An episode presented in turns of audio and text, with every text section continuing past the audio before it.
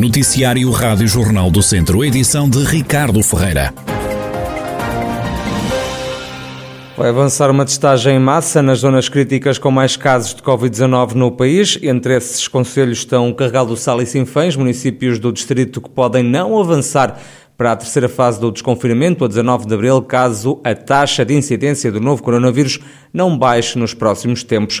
O Primeiro-Ministro António Costa anunciou esta testagem em massa após uma reunião com autarcas dos conselhos com mais de 240 casos por 100 mil habitantes. O Presidente da Câmara de Carregal do Sal foi um dos que participou nessa videoconferência com António Costa. Em contacto com o Ministério do Trabalho, com o Ministério das Infraestruturas, com o Ministério do Ambiente, com o Ministério da Agricultura, a necessidade de articularmos agora ações específicas da Autoridade para as Condições de Trabalho, em conjunto com as autoridades de saúde pública, tendo em vista criar melhores condições sanitárias nesses locais de residência e também para se desenvolverem, nos casos em que ainda não está em curso, ações de testagem massiva, tendo em vista eh, detectar nesses focos, nessas, eh, nessas zonas, eh, pessoas que estão infectadas e quebrar as cadeias de transmissão. Nos conselhos com maior risco de transmissão, a polícia também vai estar mais na rua. Foi estabelecido com o Sr. Ministro da Administração Interna que durante os próximos 15 dias haverá um reforço dos efetivos da Guarda Nacional Republicana ou da Polícia de Segurança Pública em todos os conselhos, destes 20 conselhos que têm mais de 120 casos por 100 mil habitantes, tendo em vista reforçar as ações de fiscalização. O Primeiro-Ministro António Costa pediu ainda à população cautela nesta reabertura do país, lembrou que a pandemia não passou e que o vírus continua aí. Das últimas horas vem também a notícia de mais um caso do novo coronavírus em Lamego. O distrito conta desde março do ano passado com um total de 28.397 infectados. Pelo menos 26.330 pessoas conseguiram recuperar da doença, a lamentar 636 vítimas mortais que estão associadas à pandemia. A Covid-19 voltou ao lar da Misericórdia de Nossa Senhora dos Milagres, em Oliveira de Frades. Um utente da Valência, que já tinha sido infectado, testou novamente positivo à Covid-19, depois de ter dado entrada no Hospital de Viseu. O provedor da instituição, António Cabrita Grade, acredita que não se trata de uma reinfecção.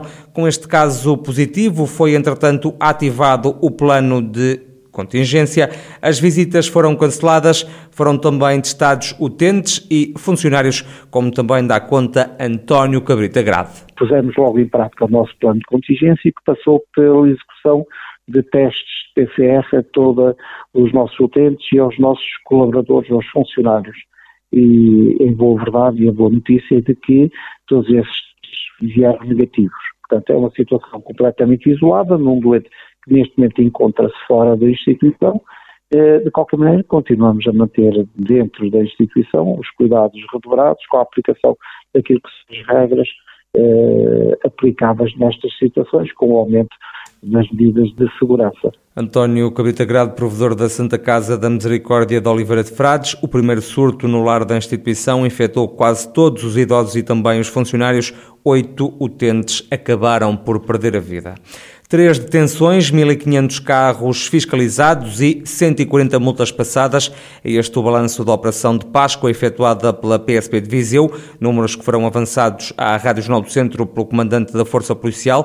A PSP multou ainda 11 pessoas que violaram as regras do estado de emergência nos últimos dias, como salienta o superintendente Vítor Rodrigues. Levantamos 11 autos, eh, sendo que dois foi realmente por violação de, de circulação de conselhos, não é?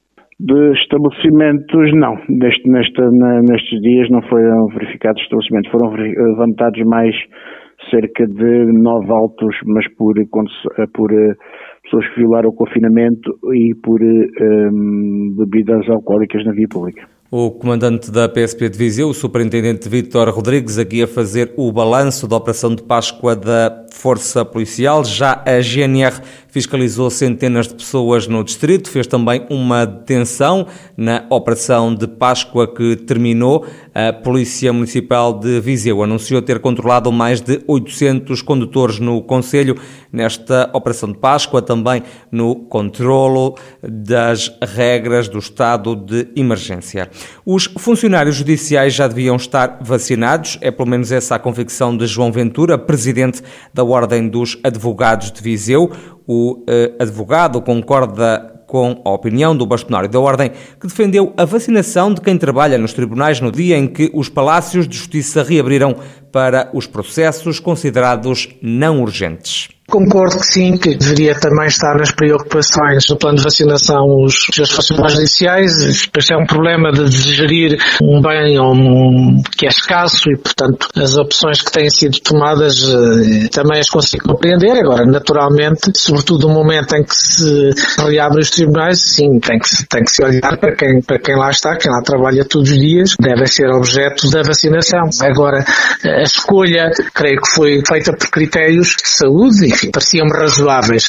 Neste momento, sim, acho até que toda a gente devia ser vacinada e, portanto, a minha opinião não só reforça o seu bastonário, como até a larga. Toda a gente deveria estar a ser vacinada e, e assim que possível, é óbvio. João Ventura, o presidente da delegação de Viseu da Ordem dos Advogados. Também o Sindicato dos Funcionários Judiciais pede que haja vacinação em massa para quem trabalha nos tribunais.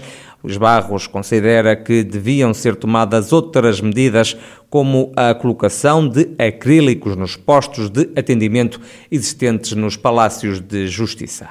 Os tribunais não dispõem das condições necessárias para se trabalhar em segurança, nomeadamente os oficiais de justiça, porque não lhe foram facultadas pelo Ministério da Justiça as condições de segurança para tal. Além da vacinação, também defendem uma testagem em massa dos funcionários antes da reabertura para mais processos? Nós defendemos a vacinação de todos os funcionários, assim como defendemos também a implementação de outras medidas já há muito tempo, medidas de proteção, eh, como é o caso dos acrílicos que deviam ser colocados nas secretarias judiciais. Como toda a gente sabe, os oficiais de justiça são o primeiro a dar a cara nos tribunais. Os oficiais de justiça não estão protegidos. Agora, a partir de, do dia 2, vai haver uma grande circulação de pessoas nos tribunais e também não está garantido que se cumpram as medidas, medidas de segurança relativamente à assistência, ao cumprimento das assistências. Luís Barros, do Sindicato dos Funcionários Judiciais, sobre a reabertura dos tribunais esta terça-feira.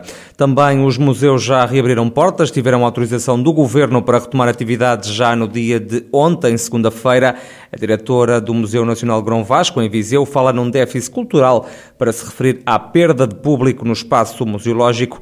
Odete Paiva afirma mesmo que a cultura está a viver um buraco negro e que os agentes têm que tentar compensar daqui para a frente. Realmente há aqui um déficit, esperamos poder vir a recuperar. Este contacto online é completamente diferente e a fruição e a experiência e o próprio contacto com as obras não é feito da mesma maneira. Portanto, acabou por ser uma estratégia de remediação e nunca uma estratégia plena. Há claramente, e houve claramente neste, durante todo este período, um prejuízo para as experiências estéticas e para a fruição cultural, quer porque a instituição esteve fechada, quer porque outras instituições também limitaram ou tiveram fechadas ou limitaram o acesso dos seus utentes a este espaço e, portanto, claramente que isso deixa marcas que todos vamos tentar minimizar no futuro. Há aqui um buraco negro na cultura, vai poder ultrapassar-se, mas nunca repor aquilo que, que não foi feito, naturalmente.